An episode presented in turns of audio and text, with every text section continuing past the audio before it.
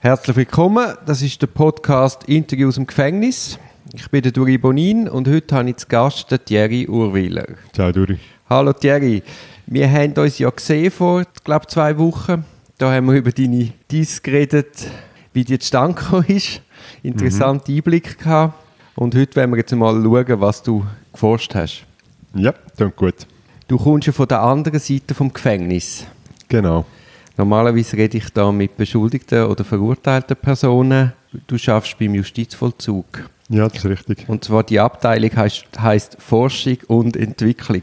Richtig, ja. Kannst du uns sagen, was die Abteilung macht? Ja, das ist ein relativ junges Gewächs. Das ist jetzt im Verlauf von 2019 äh, in feste Formen gegossen worden. Äh, es ist so ein bisschen eigentlich schon seit Jahrzehnten hat man im Justizvollzug immer wieder Forschungsprojekte gehabt, wo man mal Therapie evaluiert hat, wo man andere Projekte durchgeführt hat, aber man hat das eigentlich immer äh, so ein bisschen an der Seite von der normalen Justizvollzugstätigkeit gemacht. Aber man hat auch immer ein bisschen in die Praxis geschaut und gesehen, dass man nicht immer die adäquaten wissenschaftlichen Grundlagen zur Verfügung hatte. Und dann ist die jetzt amtierende Regierungsrätin Jacqueline Fehr hat gefunden, ja, eigentlich wäre es doch sinnvoll, wenn wir eben uns auch ganz klar ein Gefäß geben, wo wir die Grundlagen herstellen können, die uns dann in der Praxis beschäftigen. Und das war so ein bisschen der Startschuss für die äh, neue Abteilung im Amt für Justizvollzug. Und ich bin gerade im Jahr zuvor, 2018, als Auditor dort beim JUF reingekommen, habe dort auch an den ersten Publikationen schon geschafft und bin dann so quasi wie schon in den Startlöchern gewesen, für dort in dieser Abteilung weiter zu, äh, zu arbeiten und ja, bis dann äh, dort in diversen Forschungsprojekten tätig und publizieren zu diversen Themen rund um äh, Straf- und Massnahmenvollzug. Und wie groß ist denn die Abteilung? Äh, die Abteilung, ich müsste jetzt schauen, was ich richtig im Kopf habe, aber das ist irgendetwas im Range von ähm, 12 bis 14 feststellen mit noch einem zusätzlichen Kreis an Projektmitarbeitenden, äh, wo zum Beispiel für ein Therapie-Evaluationsprojekt oder Gutachten-Evaluationsprojekt angestellt sind. Also im Gesamten sind wir irgendetwas um 20 Personen um. Ich kann jetzt die genaue Personenanzahl nicht mehr sagen, aber etwas in dieser Grössenordnung. Eigentlich ist es doch verrückt, dass es 2019 hat müssen werden, dass so ein Projekt aus dem Boden gestampft wird. Total, ja. Also es ist unverständlich. Sehr verzögert und halt doch ein bisschen das Resultat von der Tatsache, dass man bis zum Urteil eigentlich sehr große Aufmerksamkeit hat und nachher kommt eigentlich nicht mehr viel. Also nicht mehr viel, das heißt, man hat einfach sehr lange den Fokus nicht auf einen Justizvollzug gehabt, auch in der Wissenschaft. In der Rechtswissenschaft hat es auch nur ganz wenige Leute gegeben, die das systematisch aufgearbeitet haben. Und durch das ist das so immer wie, wie ein bisschen das Stiefkind vom Strafrecht gewesen, sage ich jetzt mal. Äh, und halt auf der anderen Seite, die psychiatrisch-psychologisch-kriminologischen Projekte, die sind sehr ressourcenintensiv. Wenn man so eine Therapie-Evaluation machen will, dann braucht man nicht nur Jahre Zeit, um das zu beobachten, sondern auch sehr viele Menschen, die die Daten erheben und können aufarbeiten, rechnen.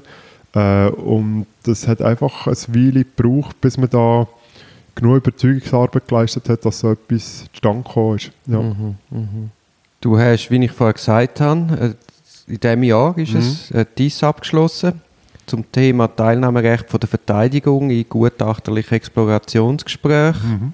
Wie bist du zu dem Thema gekommen? Äh, zu dem Thema bin ich gekommen, als ich am Lehrstuhl für Strafrecht und Strafprozessrecht vom Jürg Ackermann war, habe mich dort ein bisschen schlau gemacht, welche Themen könnten sinnvoll sein für eine Dissertation. War zuerst eigentlich auf einem wirtschaftsstrafrechtlichen Zweig unterwegs und hatte eigentlich mehr äh, auch durch einen Zufall und durch ein Projekt, das wir am Lehrstuhl verfolgt haben, den Fokus so langsam mehr und mehr auf das, die Schnittstelle von Strafrecht, Psychiatrie, Psychologie äh, gerichtet und bin nachher äh, auf zwei, drei Aufsätze gestoßen, wo einfach das Interesse geweckt haben an dem Thema und dann hat sich relativ bald eigentlich gezeigt, was ich mir vorstellen kann, mich mit dem jetzt ein gutes Zeitchen zu beschäftigen. Und warum, kannst du das benennen? Warum genau hat jetzt das Thema dein Interesse geweckt? Also ich glaube, wenn ich mir so kann überlegen kann, würde ich sagen, es ist Tatsache dass in dieser Konstellation bei einer Begutachtung von einer beschuldigten Person im Strafverfahren, dass dort eine ganz grosse Machtasymmetrie ist erkennbar wurde, eine Machtasymmetrie, die im Status quo nicht gut kann kontrolliert werden kann und der Standard eigentlich seit Jahrzehnten geschützt wird und für mich wie nicht erkennbar war, warum. Dein Input war quasi eine Frage von der Gerechtigkeit. Ja, das darf man so sagen. Und die Exploration an sich, also, mhm. oder wie gläsern ist ein Mensch? Wie sehr kann man voraussehen, wie der sich in Zukunft mhm. wird verhalten? Ist das auch etwas, was dich interessiert hat? Ja, das ist definitiv so eines von diesen Feldern, die mich stark interessiert hat, weil man halt sagen wir mal, durch die Neuorientierung vom Strafrecht, vom Vergeltungsstrafrecht hin zum Präventivstrafrecht, halt auch ganz andere Akzentsetzungen gehabt, wird auch Begutachtung wichtiger und wichtiger. Und es ist allein schon vor diesem Hintergrund spannend gewesen, die Schnittstelle ein bisschen genauer anzuschauen. Und Teilnahmerecht ist einfach ein besonders spannender Teilaspekt in diesem ganzen Feld drin Was sicher geholfen hat, ist, dass wir im letzten Semester vom Masterstudium eine gute Vorlesung dazu hatten, Strafrecht, Psychiatrie, Psychologie. Mhm. Dort haben wir auch noch einmal viel von diesen Teilaspekten ein bisschen entdecken und äh, das hat so eine Art wie den Nährboden, sage ich jetzt mal, bereitet, für dort können richtig auf das Thema äh, anzukumpen. Ja. Mhm, mhm. Was ist denn überhaupt die Bedeutung von einem Gutachten in einem Strafverfahren? Ja, ich glaube, Bedeutung kann man fast nicht unterschätzen, äh, weil es ist zum einen mal eine obligatorische Handlungsgrundlage bei den äh, Massnahmenfragen, es ist eine obligatorische Handlungsgrundlage bei der Schuldfähigkeit und jetzt äh, könnte man sich natürlich auf die theoretischen Modelle berufen und sagen, ja, das Gericht schaut das nachher noch an und das ist eigentlich äh, da Herrin des Verfahrens und wird auch Beweiswürdigung vollziehen, Rechtsanwendung. Aber in Realität lassen sich die Modelle nicht so ganz laufrecht erhalten und das Gutachten wird zu einer ganz zentralen Entscheidungsgrundlage, die in gewissen Aspekten sogar die Rechtsfindung vom Gericht mit tangieren Und ja, da muss man wie sagen, es ist eigentlich ein eigenes kleines Gerichtsverfahren im Gerichtsverfahren, das da stattfindet. Und durch das ist es einfach auch ein brisantes Themenfeld gewesen. Ja, man muss sagen, also Sachgericht darf von einem Gutachten nur abweisen, abweichen, wenn das unschlüssig ist oder mhm. offensichtliche Mängel aufweist. Ja, genau, richtig. Und durch das muss man auch sagen, äh, tut man eigentlich eine Situation konstellieren, wo sehr, sehr selten nur zu Abweichungen führt, weil wieso das Gericht, wo ja gerade die nötigen Fachkenntnisse nicht hat, um die Sache allein beurteilen, für das hat man schließlich den Sachverständigen mhm. gezogen, wieso das nicht plötzlich die triftigen Gründe finden, zum abweichen. Das soll nicht heißen, was es mal ausnahmsweise dazu kann kommen, aber in aller Regel wird eigentlich das Gutachten äh, so in grossen Kreis vorbestimmen, wo die Reise hingeht. Ja, umso mehr, wenn wir nicht spezialisierte Strafkammern haben, sondern zum Teil auch noch Laiengerichte oder zumindest Gerichte, die alle Rechtsbereiche abdecken. Da ist, da ist ein, ein riesiges Gefälle an mhm. an Know-how. Ja, das, das, hilft sicher nicht, dass man dort halt schon sehr grosse Wissensdifferenzen zwischen Instanzen, zwischen Gerichten etc. hat. Wie beurteilst du die Problematik, dass bei einer Begutachtung unweigerlich eigene Beweiserhebung stattfindet? Ich glaube, in einem gewissen Maß ist das wie nicht zu umgehen. Also sobald man eigentlich sagt, wir sind nicht so ganz in der Lage, umfassend zu beurteilen, ob die Person jetzt schuldfähig war oder ob sie äh, für in der Zukunft eine Gefahr darstellt, ob eine Rückfallgefahr besteht. Und sobald man eigentlich sagt, Sachverständige oder sachverständige Person, klär mir bitte ab, wie es um die beschuldigte Person jetzt beschaffen ist. Sobald man sich für das Schritt entschieden hat, wäre es wie inkonsequent, zu sagen, ja, jetzt kann der gar keine Erhebungen tätigen hofft sich ja gerade der Erkenntnisgewinn von seiner Einbindung. Also insofern glaube ich, ist es wie ein natürliches Produkt davon, was man sagt, wir wollen uns Experten und Expertinnen reinholen und die sollen das Sachverhalt beurteilen und halt dort, wo es für ihre Beurteilung nötig ist, auch noch erheben. Das ist eine Art so wie auch prozessökonomisch, weil wenn man sich das jetzt anders würde vorstellen würde, müsste man ja wie ein Modell haben, wo der Sachverständige der wie alle Fragen der Verfahrensleitung gibt und die stellt die dann. Ähm, also von dem her glaube ich, dass Erhebungen stattfinden, das ist nicht das Hauptproblem, sondern wie die Verfahrensrechte bei dieser Erhebung äh, ausgestattet sind. Das ist das Zentrale. Dann kommen wir noch. Mhm. Was ist aber, vielleicht vorher noch schnell klären, was ist die Bedeutung von diesen Beweisen, die der Gutachter in der Exploration erhebt? Mhm. Also ich würde sagen, im Status quo, und soweit ich das auch überblicke, fließen die regelmäßig über das Gutachten ein in die richterliche Beweiswürdigung und sofern eine korrekte Belehrung stattgefunden hat von der beschuldigten Person vor der Exploration, kann die verwertet werden für die Gutachtensfragen zur Schuldfähigkeit und Massnahmenindikation, aber auch potenziell darüber hinaus. Also wenn es darum geht, ist der Tatnachweis erbracht, haben wir äh, Aspekte, die relevant für die Strafzumessung sind und so weiter. Also das heißt, die Erhebungen vom Sachverständigen sind, sofern man die Rechtsprechung bis jetzt überblickt, grundsätzlich verwertbar, wenn adäquat ist belehrt worden. Mhm. Also ist der Wahnsinn, oder? Ja, also das ist wirklich, äh, das muss man sich immer wieder vor Augen halten, nicht zuletzt auch, wenn man sich dann bewusst wird, was die sachverständige Person in ihrer Exploration alles erfragt. Es ist ja, ja. ja. Nein, man muss sich auch bewusst sein, vielleicht für die Hörer, die jetzt nicht in der Justiz arbeiten, da ist einfach ein Gutachter, der mit einer Person redet, sich notiert, was er davon versteht, was aus dem Gespräch rausfließt, das in ein Gutachten einfließen lässt und das gilt dann als vom Klient gesagt, obwohl er das nie schriftlich wird bestätigen, ich habe das wirklich so gesagt, es bestehen keine Tonbandaufnahmen, wo das kannst überprüfen, es ist keine Verteidigung anwesend, das rechtliche Gehör wird nicht gewährt, also wir zwei reden und ich schreibe nachher darüber, was wir jetzt da geredet haben und das ist dann quasi sakrosankt, weil man es gar nicht mehr überprüfen kann.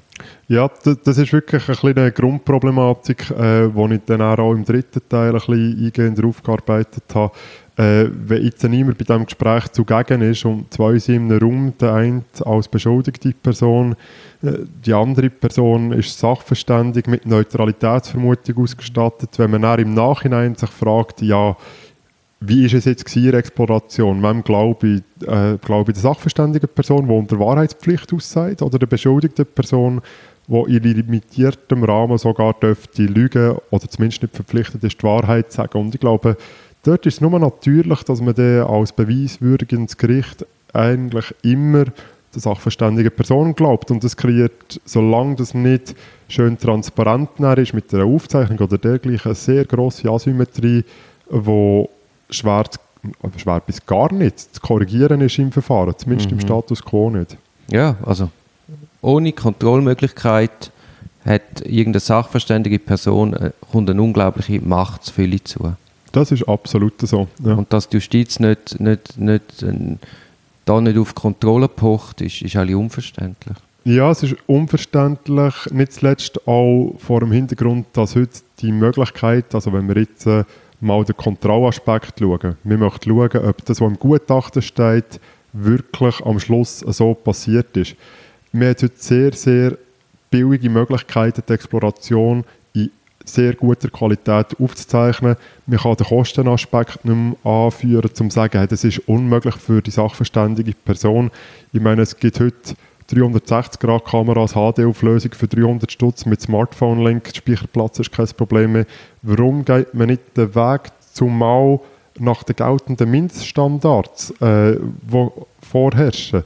Äh, in Deutschland Bötticher Leitlinien zu der Schuldfähigkeitsbegutachtung, zu der Prognosebegutachtung, die sagen sogar, wir könnten das aufzeichnen. Also es gibt nicht mal einen methodischen Grund, warum was man das nicht so macht. Und es ist für mich unverständlich, was man dort mit einer Dokumentationsform arbeitet, wo einfach in der Zeit völlig überholt ist. Lass uns nochmal schnell einen Schritt zurückgehen, mhm. bevor wir dann näher auf die Themen eingehen. Aber es ist so, dass, dass die Rechtsprechung wirklich so war, dass man sagt, was die Worte, die in einer Gutachtung in einem Explorationsgespräch fallen, so wie sie dann der Gutachter wiedergibt, das ist verwertbar, auch mhm. obwohl die, sofern die Person richtig belehrt worden ist, auch wenn natürlich das Recht auf ausreichende Verteidigung verletzt ist und der Anspruch auf rechtliches Gehör. Jetzt gibt es aber einen neuen Bundesgerichtsentscheid, Ende mhm. 2018, und ich möchte schnell eine Erwägung mhm. daraus vorlesen. Mhm. Dort steht, oder die führen aus, Eine eigene Befragung des Beschuldigten durch die sachverständige Person ist eng gutachtensorientiert. Folglich dürfen die Strafbehörden Äußerungen des Beschuldigten bei einem psychiatrischen Explorationsgespräch diesem auch nicht wie Beweisaussagen zum inkriminierten Sachverhalt, Klammer auf, im Verhör, Klammer geschlossen, vorhalten. Ja, das ist ein bisschen Krux, oder? Das Bundesgericht hat hier eine Problematik gesehen, aber es hat dann nach meinem Dafürhalten nicht sauber aufgearbeitet. Weil man weiß jetzt nicht, was das bedeutet. Heißt das, man darf es nicht verwerten? Heißt das einfach, man darf im Verhör, wo man mit der beschuldigten Person nicht einen Vorhalt machen und sagen, du hast das aber in der Exploration anders gesagt? Man weiß nicht so recht, was das Bundesgericht mit dem meint. Was auch nicht hilft in diesem Zusammenhang ist, dass die kantonale Rechtsprechung, so, sofern sie sich zur Thematik geäußert hat, bisher unisono gesagt hat, solange belehrt ist worden, darf man es verwerten. Also man hat dort jetzt eine ganz grosse Unklarheit im System drin, wo solange nicht ein klärender Urteilsspruch vom Bundesgericht dumm ist, muss man wie sagen, ja, wahrscheinlich, zumindest nach der kantonalen Praxis, ist es nach wie vor verwertbar. Jetzt könnte man aber auch sagen, okay, wir interpretieren das Bundesgericht äh, so, dass sie sagen, man darf das zum inkriminierten Sachverhalt nicht verwerten. Und dann ist so meine Frage, ja, warum darf man es nur für einen inkriminierten Sachverhalt nicht verwerten, aber dann für Gutachtensfragen Eben, zur Schuldfähigkeit ja. und Massnahmenindikation kann es ja auch nicht sein. Es Unglaublich eine, widersprüchlich, ja. Es muss einen einheitlichen Sachverhalt geben, wo, wo ein Urteilsgrund liegt. Genau, genau. Es Anders geht es gar nicht. Genau, es kann ja nicht eine Splittung geben von zwei Sachverhalten, so nach dem Motto ein Gutachtensachverhalt und ein Urteilssachverhalt, sondern es ist ein einheitlicher Sachverhalt. Und dort ist die Bundesgerichtspraxis widersprüchlich. Sie beantwortet die eigentliche Schlüsselfrage nicht. Man weiß nicht, was jetzt damit genau gemeint ist. Und vor dem Hintergrund von der jetzigen kantonalen Rechtsprechung muss man sagen, wahrscheinlich ist das im Status quo noch verwertbar, bis eine entsprechende Klärung vom Bundesgericht erfolgt. Ja, nein, ich bin froh, dass du das auch so wenig verstehst wie ich. Mm. In der heutigen Praxis ist ja Notdrung eigentlich nur eine formelle Prüfung von, von, der Gutachten, von Gutachten möglich wie beurteilst du eigentlich Gefahr, dass verfälschende Darstellungen oder Missverständnisse oder Suggestionen mhm. Eingang in die Gutachten finden? Also ich glaube, was der absolute Ausnahmefall dürfte darstellen, ist, dass wirklich mal absichtlich etwas falsch erzählt wird. Also äh, ich glaube einfach jetzt mal so im Weil es besser ins Bild passt. Wie, weil es besser ins Bild passt, zum Beispiel, wäre das Motiv. Ja, genau. Also, was es das kann geben, ist nicht völlig ausgeschlossen, aber ich glaube, so im Mengengerüst dürften so die vorsätzlich falsch rapportierten Explorationssachverhalte dürften eher äh, die absolute Ausnahme darstellen. Was aber, wir wissen es nicht, ja. Wir, wir, genau. Der Punkt ist, wir wissen es nicht, weil wir nicht Teil von dem ganzen äh, Prozedere sind. Wir wissen nicht, wie sie die Exploration aussieht. Und was für mich aber auch viel vordergründiger ist, der ganz, ganz grosse Teil von allfälliger Verzerrungseffekt wird wahrscheinlich unabsichtlich passieren oder auch äh, die Art und Weise, wie eine Befragung durchgeführt wird, das Ausmaß an Suggestion, das dort drin steckt. Ich stelle mir einfach vor, oft wird es der... Ja, und überhaupt die sprachlichen Probleme. Die sprachlichen das ist Probleme. keine exakte Wissenschaft. Genau. Und wenn man das mal anschaut, muss man sagen, zumindest die Chance, dass es zu unabsichtlichen äh, Repräsentationen kommt, die ist durchaus nennenswert. Äh, und schon allein wegen dem unabsichtlichen Fehlerpotenzial wäre es einfach sinnvoll, dort die nötige Transparenz herzustellen. Weißt du, was ich nicht verstehe? Hm? Warum sind die Gerichte nicht neugieriger? Es ist ja eine hm? Frage von Neugier. Mhm. Wir wollen es einfach wissen, weil das ist eine zentrale Grundlage für unser Urteil, wo ich nachher verantwortlich dahinter stehe. Mhm. Dann will ich doch Gottfried Stutz wissen ja. und auch nur, wenn ich 15 Minuten reinlose, wie ist das Explorationsgespräch gegangen? Ja, ich, ich sehe es ehrlich gesagt genau gleich. Also deine Pflicht als Gericht ist es ja auch, äh, so, so, gut wie möglich die materielle Wahrheit zum Urteilssachverhalt zu erheben. Und äh, da gehört es halt auch dazu, dass man dort, wo man die Gelegenheit hat, die bestmöglichen Bedingungen schafft. Und so eine Aufzeichnung von einer Exploration wäre eben genau eine von diesen Bedingungen, die das würde garantieren. Das heißt ja dann nicht, dass das Gericht immer muss acht Stunden Exploration hören, sondern es geht mehr darum, wie die beschuldigte Person und ihre Verteidigung mit zu einer gewissen Substanzierung vorbringt, hey, das ist im Fall so nicht gelaufen. Dass man kann einen Schritt zurückgehen und sagen, okay, schauen wir es uns an, wie ist es denn gelaufen und lässt sich das, was jetzt im Gutachten steht, halten. Das wird sehr, sehr einfach so ermöglichen. Ich kann mir es auch nicht so erklären, zumal eigentlich, wenn man das einfach mal für sich durchspielt, das ganze Prozedere, wie hat man es selber gerne, wenn man in dieser Position wäre? Das ist die simpelste Frage. Und dort sagen eigentlich alle, die ich frage, ja, es ist eigentlich klar, wir müssen das Ding aufgezeichnet haben, weil alles andere ist einfach eine unscharfe Rechnung. Und darum glaube ich, äh, man wird sich dem nicht mehr allzu lange äh, können, oder man wird dem nicht mehr allzu lange können ausweichen Das muss kommen. Es ist eine unscharfe Rechnung, wo der Gutachter für Franken 350 in der Stunde schafft, mhm. also fast doppelt so viel verdient wie die Verteidigung, mhm. und dann nicht einmal vom Gericht angelost wird. Also die schreiben auf Papier ihre 9900 Seiten und das ist es. Mhm. Also man ist dann nicht einmal so neugierig, dass man den kommen lässt, dass man schaut, was ist das für ein Mensch, weil ja. man ist ja dann auch erstaunt, mhm. was das für Personen sind. Mhm. Und ja, es ist, es ist, also sind Gutachter dann neutral, was meinst du? Also ich glaube, dass der ganz, ganz überwiegende Teil der Gutachter bestrebt ist, Neutralität an den Tag zu legen. Äh, es wird wie in allen Tätigkeitsfeldern gibt es mal ein paar, wo nicht unbedingt die besten Personen mit an Bord sind. Das wird es überall geben. Ich glaube aber, dass das Bestreben, allein neutral zu sein, halt einfach nicht ganz zureichend ist, weil man muss sagen, mit ganz natürliche Faktoren, die es einem ein bisschen schwerer machen, ab und zu volle Neutralität an den Tag zu legen. Das kann sein, was äh, mediale Drucksituationen um sind. Das kann sein, dass man von Verfahrensleitung beauftragt wird und durch das vielleicht gewisse Aspekte einfließen, auch unbewusst in der Entscheidfindung. Also das ist ja auch unglaublich, mhm. dass die Verfahrensleitung, also die Staatsanwaltschaft, mhm. die dürfen ihre Gutachter aussuchen. Mhm. Also das ist doch ein Parteigutachten. Ich weiß, äh, ja, ich weiß, was du meinst in dieser Hinsicht. Ich glaube, dort, wenn sie eine Verfahrensleitung gut macht, dann schaut sie, dass sie am Anfang möglichst konsensual auch mit der Verteidigung versucht, den Sachverständigen zu bestimmen. Ich glaube, das ist so, je länger, je mehr auch ein bisschen der, der Standard, der in der Rechtswissenschaft vorgeschlagen wird, was man sagt, hey, wenn wir es irgendwie hinbekommen, dass wir uns einig werden, dann ist das das ideale Szenario. Aber ja, das andere ist, ist wirklich problematisch, wenn du kannst die Person äh, bestimmen, wo nachher zuständig ist für einen Sachverhalt, wo man halt Wertungsspielräume hat. In gewissen Bereichen größere, in anderen ein bisschen weniger größere. Dann ist es wirklich eine problematische Situation und dann besteht umso mehr eben das Bedürfnis, können nachträgliche Sicherungsmechanismen einbauen, wo man das kann überprüfen und schauen, verhebt das, was so gemacht ist worden. Mhm. Ja, und man muss natürlich auch sehen, wenn du so ein Gutachter wirst, mhm. dann sitzt du einfach in einer Goldgrube. Meinst du jetzt mit Blick auf die Entschädigungen? Ja, ist doch Wahnsinn. Mhm.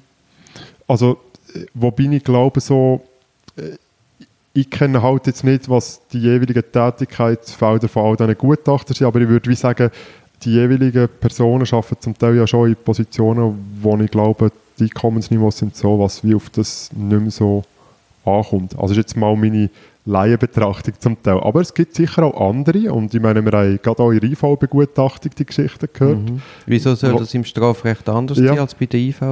Ja, eben, ich glaube, wir müssten dort halt wie die Einkommensstruktur von jedem Gutachter gesondert anschauen. Ein paar sind sicher weniger davon abhängig, dass sie entsprechende Gutachten reinholen als andere. Also mhm. so, was man nicht alle über einen Kamm schert. Aber ja, es gibt sicher einzelne äh, Sachverständige, die durchaus Interesse haben, Geschäfte zu generieren, aber auch andere, die einfach das im Rahmen von ihrer allgemeinen Tätigkeit ausführen, ohne dass jetzt äh, das Geldinteresse vordergründig wäre. Ich glaube, das darf man so sagen.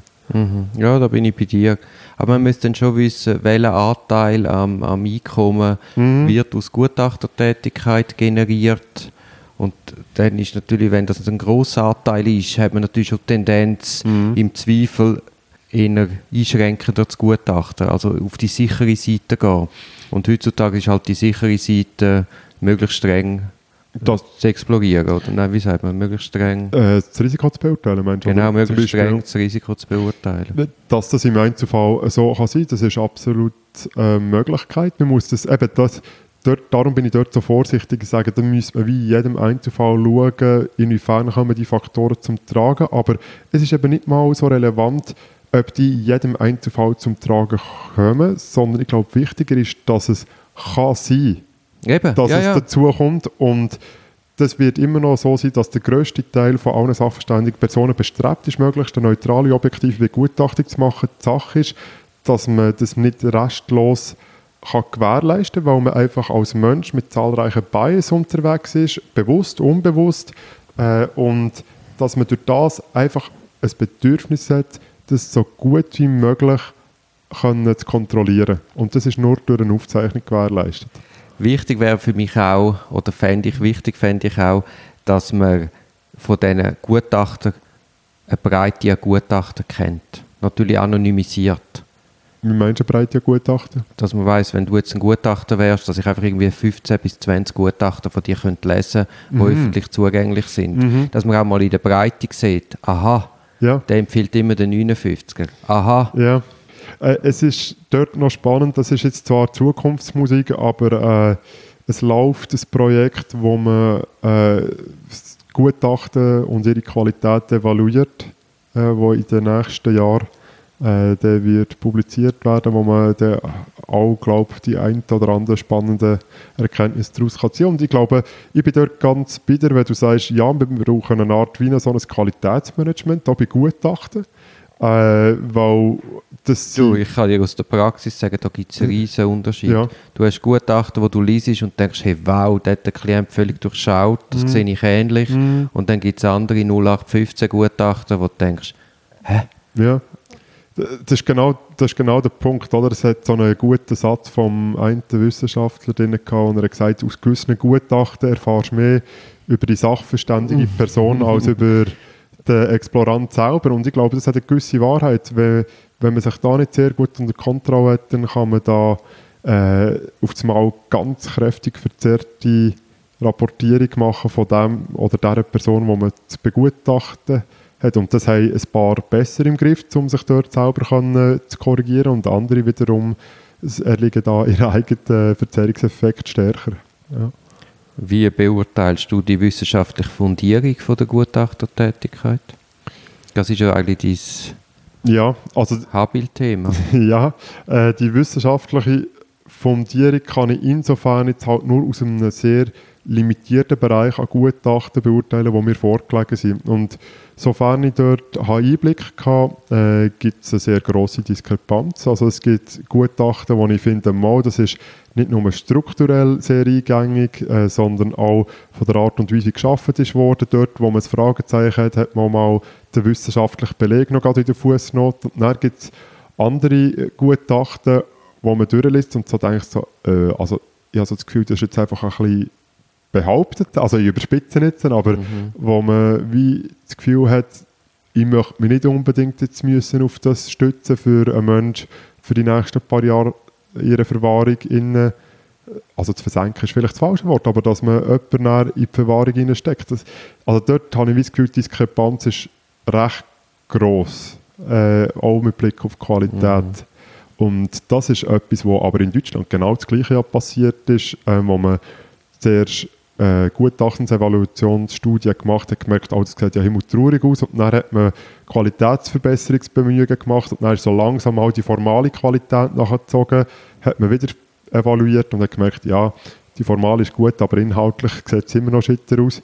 Und dann hat so langsam äh, die inhaltliche Qualität davon habe das Gefühl, das wird sich bei uns in die gleiche Kaskade jetzt äh, durchspielen. Und halt dort sieht man auch ein bisschen die Problematik von, dass man lang nicht systematisch das hat können beforschen, um auch das dann in äh, die ganze Qualitätsverbesserungs ähm, System reinzubringen. Also das ist natürlich schon immer wieder gemacht worden, aber halt zu systematisieren, grossflächig, glaube ich, wird das schon in den letzten äh, 15 Jahren, sofern ich das überblicke, schon in einem ganz anderen Maß betrieben als Mhm. eine Weile lang. Also wir sind uns ja da im Ergebnis völlig einig, Mhm. aber meinst du, die Rechtspraxis ist sich dem bewusst? Also Ist sich das Bundesgericht dem bewusst?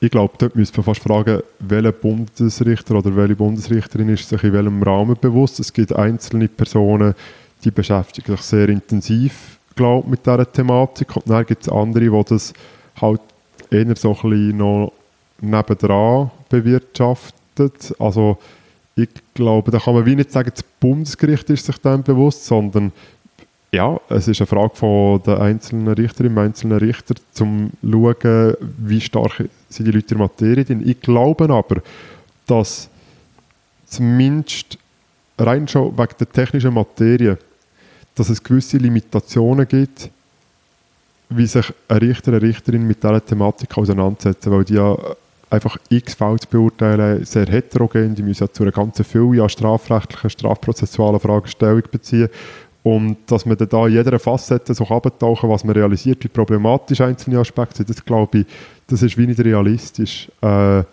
das gibt Einzelpersonen, die das auch nicht bekommen, weil es sie persönlich interessiert, aber ich glaube, das ist nicht flächendeckend gewährleistet an keiner Instanz. Nein, natürlich nicht.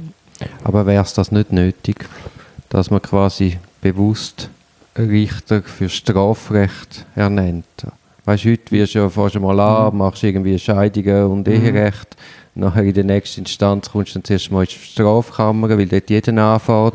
Dann kommst du vielleicht in die Zivilkammer, dann wirst du ins Bundesgericht gewählt. Mhm. Genau dort wirst du einfach irgendwo eingesetzt, wo es halt mhm. Platz hat und Bedarf hat. Und wir haben einfach keine Spezialisierung auf der Ebene Richter. Ja. Und alle der beste Jurist im Raum sollte alle der Richter sein.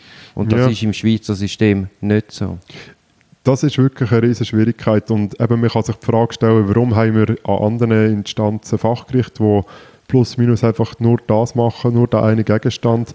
Man muss sagen, die ganzen Fragestellungen, die im Bereich Risikobeurteilung, äh, Schulfähigkeitsbegutachtung und so weiter zu beantworten sind, die sind so umfangreich, so technisch, dass es einfach wie natürlich ist, dass eine generalistisch ausgebildete Person von dem überfordert wird. Ich glaube, alles andere äh, ist zumindest auf Breite gemessen äh, nicht realistisch. Mhm. Ähm, und klar gibt es den Einzelkämpferinnen und Kämpfer, wo, wo sich dort besonders verteufeln und ganz hervorragende Kenntnisse auch erwerben. Aber das ist halt, glaube ich, schon statistisch eher ein bisschen die Ausnahme.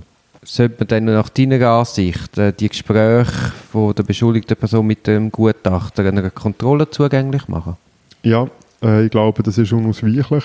Äh, die Kontrollmechanismen sind unterschiedlich. Man muss überlegen, für was, was man Kontrollen will. Also zum einen hat man ja ein Bedürfnis, nachträglich Kontrollen sicherzustellen im Sinne von, ist das, was im Gutachten geschildert ist, von Exploration, tatsächlich so passiert. Äh, und das kann man gewährleisten, indem man das Explorationsgespräch audiovisuell aufzeichnet. Das ist die eine Kontrolldimension. Dann gibt es aber noch eine zweite und man muss sich bewusst sein, dass die beschuldigte Person im Strafverfahren ja ein Schwiegerecht hat. Das gilt in der Exploration und über das muss sie aufmerksam gemacht werden, respektive belehrt werden vom Sachverständigen oder der Sachverständigen. Und äh, jetzt weiß man auch, also die Erkenntnis hat man schon in der polizeilichen Einvernahme im Vorverfahren gefunden, dass wenn die Leute, also die beschuldigten Personen nicht von ihrem Rechtsbeistand können profitieren dann können sie das einfach nicht im gleichen Rahmen nutzen, weil sie sich nicht bewusst, mit welchen Statements sie sich wie belasten, sei es mit Blick auf den Tatnachweis, sei es mit Blick auf äh, die Risikobeurteilung.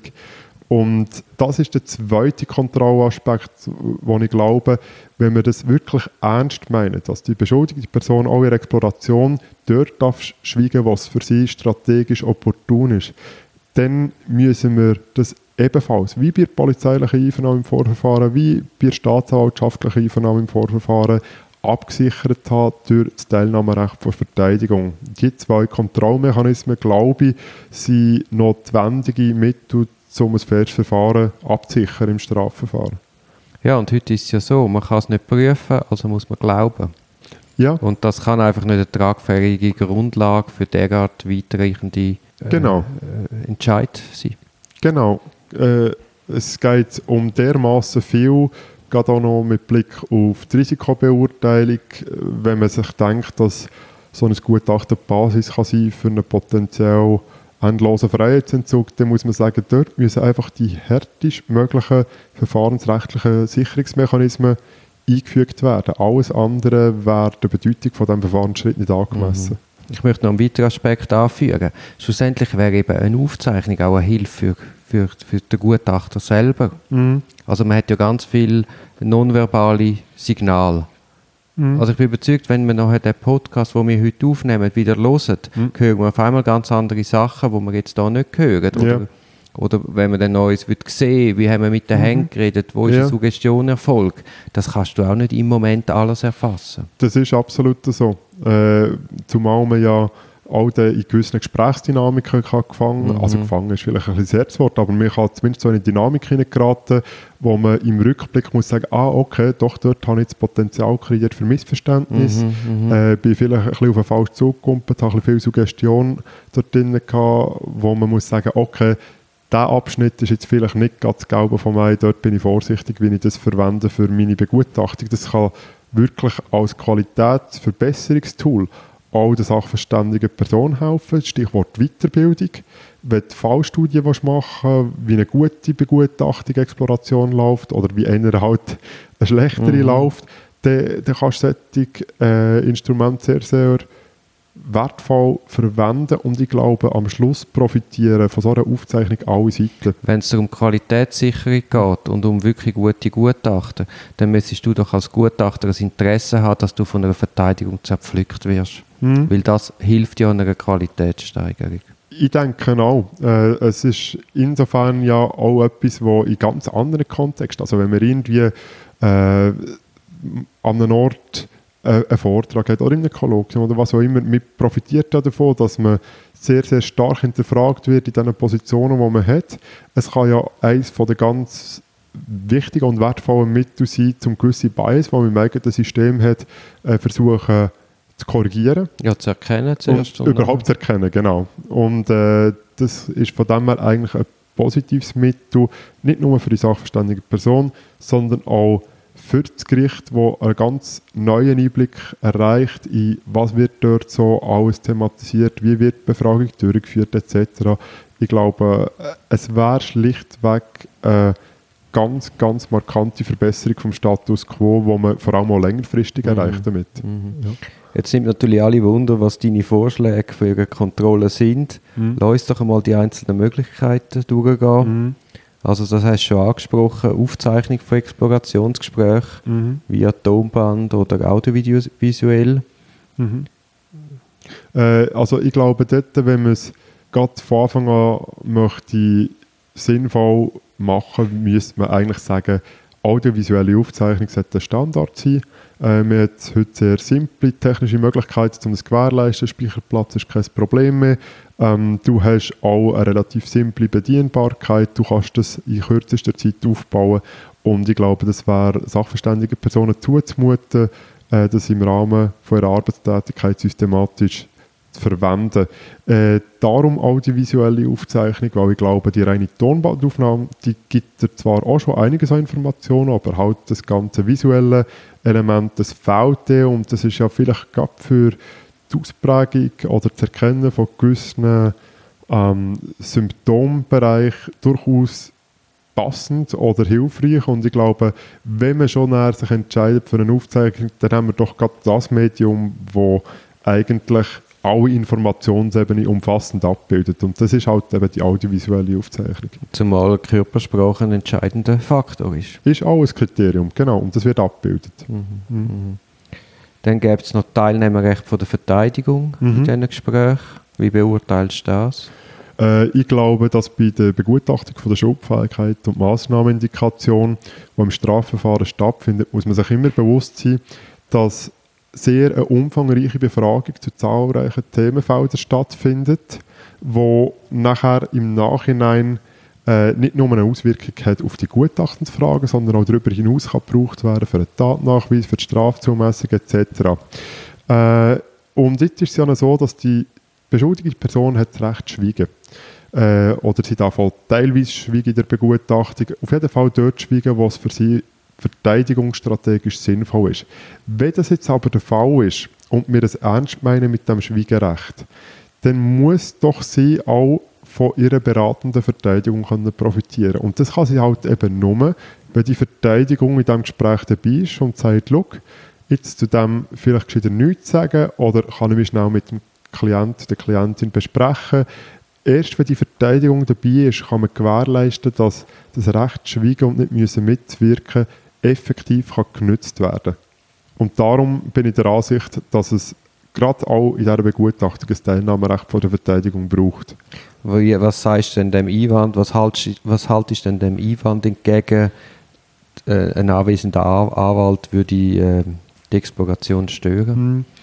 Also, wenn wir bei dem Einwand sind, das geht ja ganz stark auf einen Methodenstandard von der Psychiatrie äh, zurück, wo man sagt, ja, so eine Exploration sollte möglichst ohne Beteiligung von nicht notwendigen Drittpersonen stattfinden, weil das den Beziehungsaufbau stört, Vertrauensatmosphäre. Ja, äh, wobei man, das ist ein normales Therapiesetting und dort hast du eine schützenswerte Vertrauensatmosphäre und das hast du jetzt gerade in einer Exploration, bei einer Begutachtung eben nicht. Genau, genau. Und das, Auch genau wenn das dort, vorgegaukelt ja, wird. Genau dort würde ich anknüpfen und sagen, ja, die Systembedingungen der Exploration sind halt anders. Du bist in einem Gespräch, wo die sachverständige Person auch schon rein wegen dem Dokumentationsgrundsatz muss nicht nur niederschreiben, sondern auch an die Verfahrensleitung melden, solange das für die Verfahrensfragen von Bedeutung oder Begutachtungsfragen von Bedeutung ist. Und weil die Begutachtungsfragen so umfassend sind, heisst es potenziell eigentlich, dass so ziemlich alles weitergemeldet kann werden, was in diesem Gespräch gesagt wird. Und wenn wir diese Situation anschauen, müssen wir sagen, ja, äh, was heisst denn stören in so einem Setting? Stören heisst jetzt zum Beispiel, äh, nach Sicht von der forensischen Psychiater, wenn die Verteidigung würde sagen, ja, sagen dazu lieber nichts.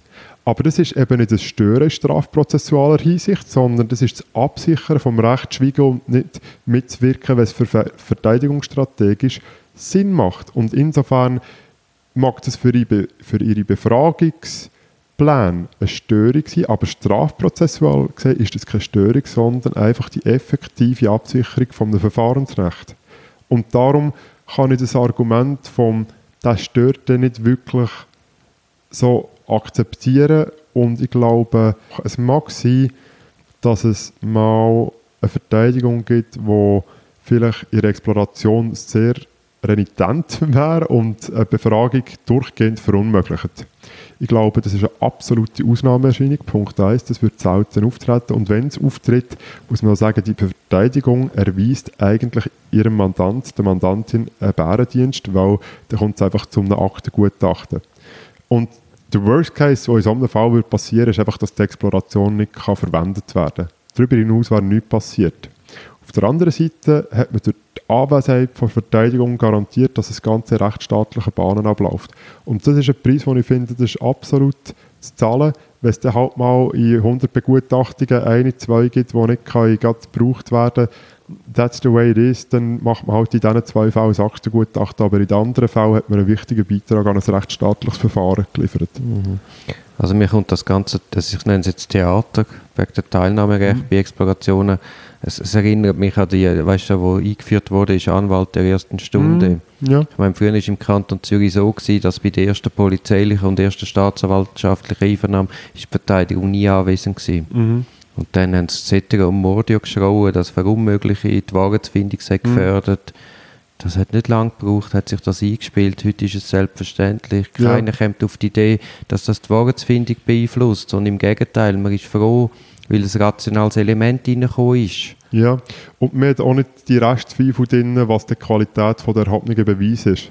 Äh, respektive, es kann zwar Zweifel geben, aber all, im Allgemeinen muss man sagen, wenn die Verteidigung von diesem Schritt da anwesend ist, auch ihre Einwände geltend machen dann ist das eigentlich nur ein Beitrag an die Qualität von der dadurch erhobenen Beweis. Und das kann über das ganze Verfahren gesehen eigentlich durchaus prozessökonomisch auch sein.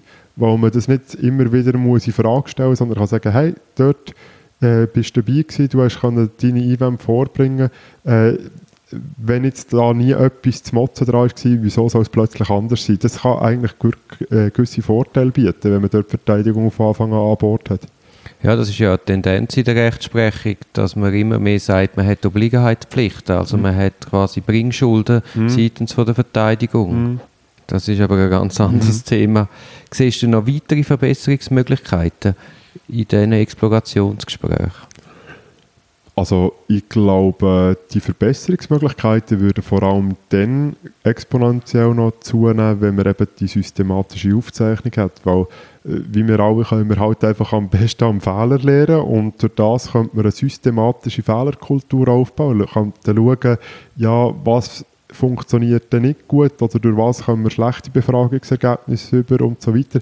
Das ist ja nicht viel anders gewesen, äh, auch in den USA, wo man anhand von der Videoaufzeichnung von Einvernahmen hat gemerkt, ah, okay, so gewisse Einvernahmetechniken kreieren systematisch schlechte Ergebnisse und man durch das hat können Prozesse anpassen. Das kann für das Justizsystem durchaus eine Verbesserung bringen und auch natürlich der beschuldigten Person und auch davon Betroffenen, weil dann die Aussagen, die man erzielt, äh, oder wo man kann erlangen kann, äh, weil die in geordneten Bahnen zustande kommen und nicht durch irgendwelche Druckversuche oder Suggestionen etc. Ich glaube, Eben, das Ziel muss ein richtiges Ergebnis sein genau. und nicht einfach ein Ergebnis möglichst einfach, möglichst schnell, mit möglichst viel Druck. Genau, genau. Mhm. Ich habe aber eher so gedacht, weißt du, zum Beispiel eben Neutralitätssicherung bei der Auftragsvergabe, mhm. dass man da einfach einen Pool hat, wo man einfach quasi wie noch etwa 13 nicht der eigentliche Staatsanwalt, der ja. das Verfahren führt, sondern vielleicht eine andere Behörde, die der Gutachter bestimmt, mhm. dass man verhindert, dass der Staatsanwalt vor der, vor der eigentlichen Exploration noch mit dem Gutachter informell pläudert. Mhm. Dann denke ich, was zum Beispiel ich sehr wichtig fände, wäre Doppelbegutachtung. Mhm. Das würde nämlich mal zeigen, wie relativ die Ergebnisse sind. Mhm. Mhm.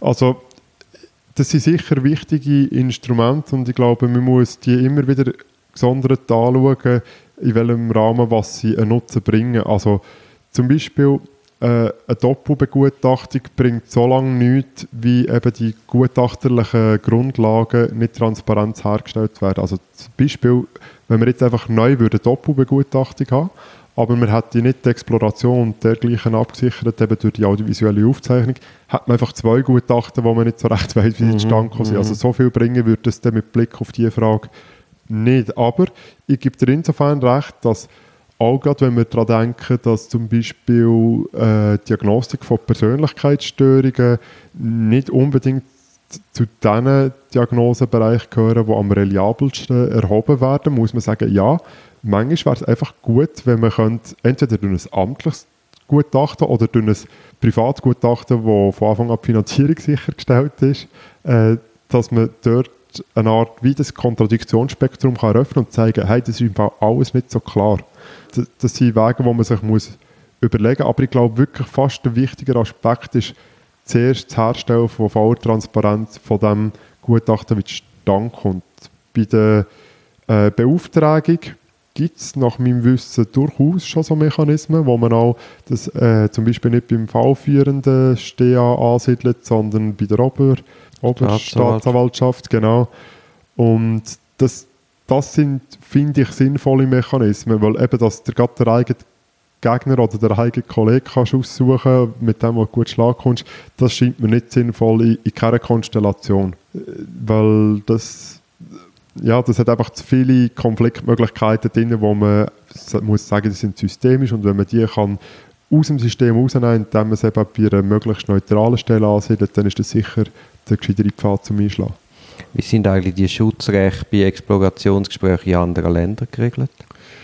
Also in Deutschland kann man sagen, das spiegelt eigentlich über sehr weite Strecke das, wie es wir kennen. Also das Teilnahmerecht gibt es auch dort nicht. Mhm. Ähm, soweit ich es kann beurteilen kann, auch nicht eine Pflicht zur audiovisuellen Aufzeichnung. Auch dort arbeiten sie mit der Methodenfreiheit von der sachverständigen mhm. Person.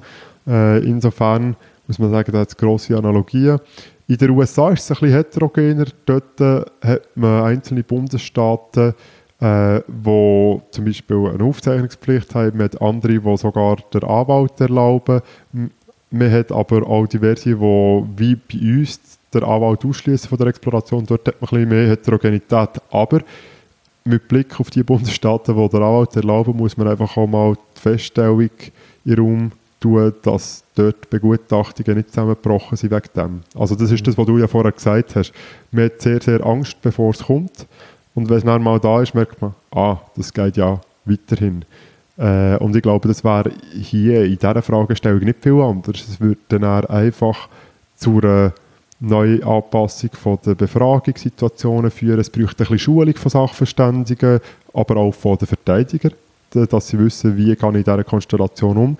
Aber es wird sich einpendeln. Mhm. In relativ kurzer Frist, bin ich überzeugt. Jetzt äh, vielleicht noch zum Schluss, wenn jetzt du eine beschuldigte Person wärst, die mhm. evaluiert wird, mhm. wie würdest du dich in der Begutachtung verhalten? Also, wenn Sitzen mit dem Status quo von dem Wissen ist, was ich mir auch im Rahmen der Dissertation kann aneignen kann. Und äh, sagen wir mal, es wäre jetzt nicht ein Verfahren, wo die Beweise so völlig klar sind, sondern wo Unsicherheit im Sachverhalt ist, ähm, dann würde ich wahrscheinlich mh, mm, mich sehr, sehr gut mit der Verteidigung absprechen, ob und in welchem Rahmen ich etwas sage. Und nachher würde ich, aber das ist jetzt eine sehr spezifische Überlegung, würde ich wahrscheinlich sogar schauen, durch welche thematische Baustelle Baustein liefere ich vielleicht ungünstige Merkmale von einer Risikobeurteilung und so weiter. Also das ist ja so eine Art ein wie der Überlebenstrieb, den man in diesem Moment hat. Man versucht ganz klar auch für sich eine entsprechend günstige Ausgangslage zu schaffen. Das ist natürlich, ich glaube, auch legitim in einem Strafverfahren. Ich würde mich, glaube in die Richtung verhalten, was ich möglichst die Last von allfälligen Sanktionen äh, kann wegnehmen, wenn dort Unsicherheit im Sachverhalt ist, ausser äh, es ist etwas, und das kann ich wie nicht abschätzen, weil ich noch nie in so einer Situation war, ich habe irgendwie einen massiven inneren Geständnisdruck, weil ich mich moralisch äh, so in der Schuld fühle, dann, dann wäre ich vielleicht anders.